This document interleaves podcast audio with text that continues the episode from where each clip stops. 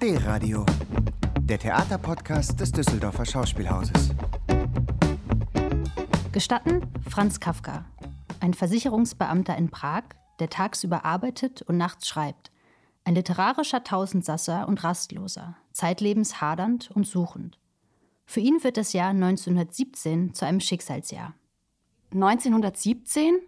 Auf den Schlachtfeldern der Welt sterben Soldaten, die USA erklärt Deutschland den Krieg, in vielen Teilen Europas herrschen Hunger und Armut. In Russland wird der Zar verhaftet und eine Revolution ins Rollen gebracht. Der Alltag des jungen Kafka prägt der Erste Weltkrieg.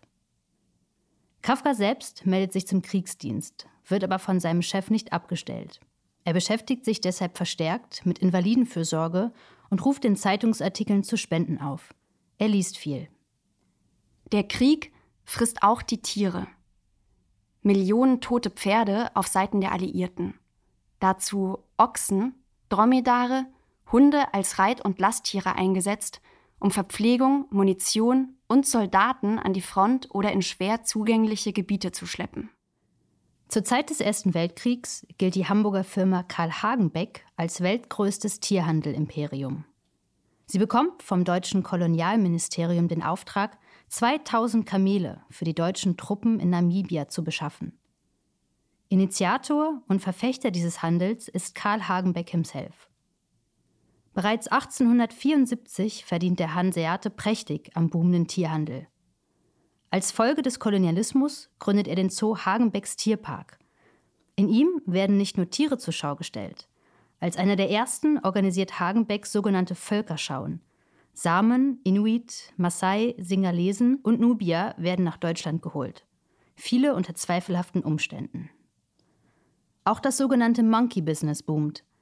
Verantwortlich für den Hype sind Charles Darwin mit seiner Evolutionstheorie und der These, dass der Mensch nicht von Gott abstammt, sondern vom Affen.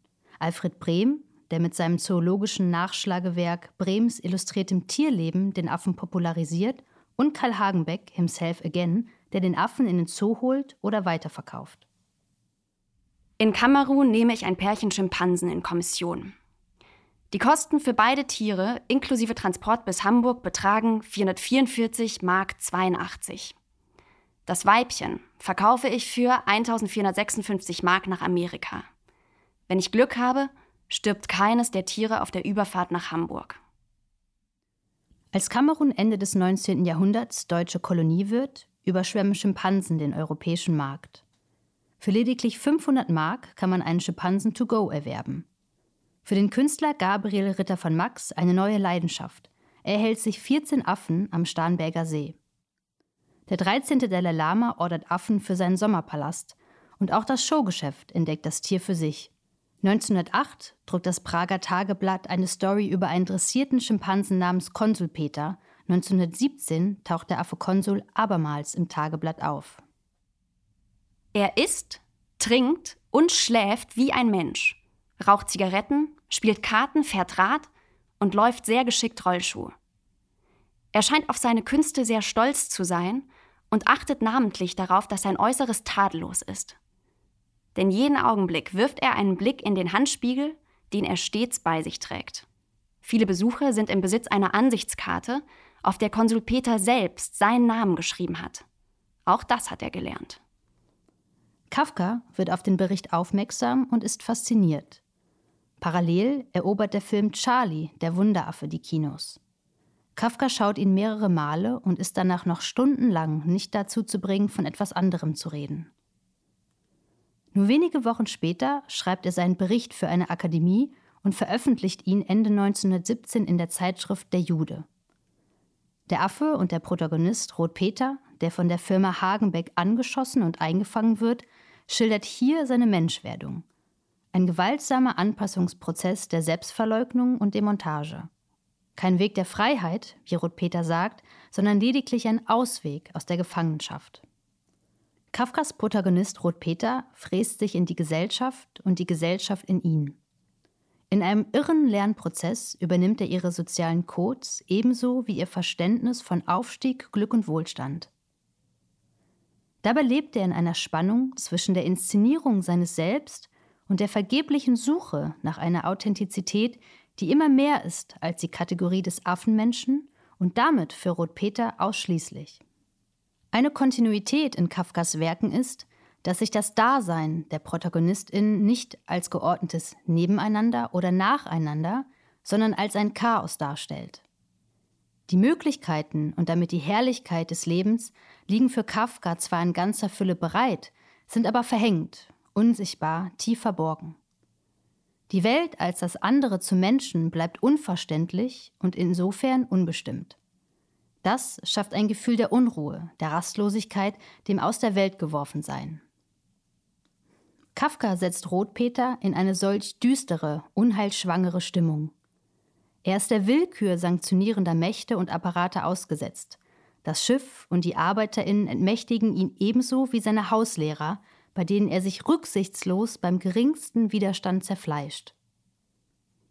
Die Anpassung, auf die Rotpeter als Ausweg also zurückgreift, um aus seiner Gefangenschaft zu entfliehen, ist ein schöpferischer Moment höchster Not, denn nichts anderes als der Tod oder ein Leben im Zoo hätten Rotpeter nach der Überfahrt erwartet.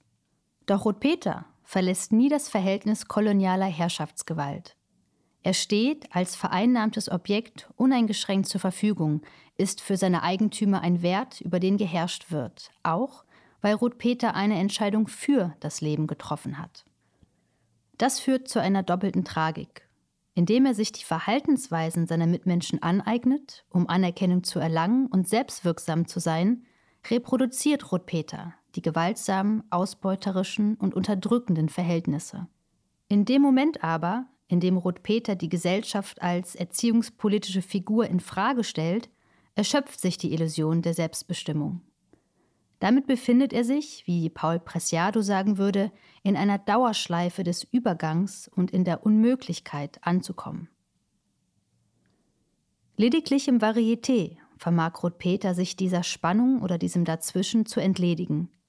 Der Rausch, das Triebhafte, das Unbestimmte, die das Spiel ausmachen, hebeln Machtverhältnisse und Zuschreibungen aus. Sie ermöglichen es Ruth Peter, sich selbst zu erfahren. Dass dieses Gefühl der Selbstwirksamkeit im Fiktionalen greift, ist das Kalkül von Unterdrückung. Die Befreiung im Spiel ist ein kathartischer Moment. Sie erlöst von eben jenen Fesseln der gesellschaftlichen Zwänge und kann doch nicht unabhängig von ihnen existieren. Im Jahr 1917 ist Kafka 33 Jahre alt. Gebeutelt von einem Alltag in Kriegszeiten wird er immer wieder von Schreibblockaden gequält. Er leidet unter Rastlosigkeit, dem alltäglichen Dasein fühlt er sich so weit entrückt, dass er einmal davon spricht, er sei mit einem Fußtritt aus der Welt geworfen worden. Noch im gleichen Jahr erleidet Kafka einen nächtlichen Blutsturz. Im Krankenhaus wird Tuberkulose diagnostiziert, eine Krankheit, die zu der damaligen Zeit nicht heilbar war. Kafkas körperliche Zerbrechlichkeit führt ihm die Spannung zwischen gesellschaftlichen Zwängen und individueller Selbstbehauptung vor Augen. Kafkas enger Freund und Nachlassverwalter Max Brod hat einen Bericht für eine Akademie als Gleichnis für die Lage der Juden in Europa gedeutet als genialste Satire auf die Assimilation, die je geschrieben worden ist.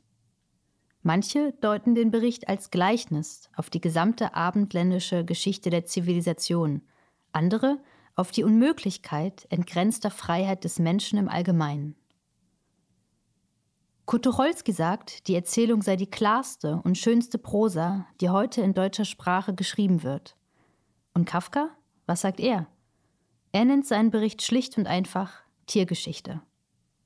Seien Sie also gespannt auf einen Bericht für eine Akademie mit Kilian Land. D-Radio, der Theaterpodcast des Düsseldorfer Schauspielhauses.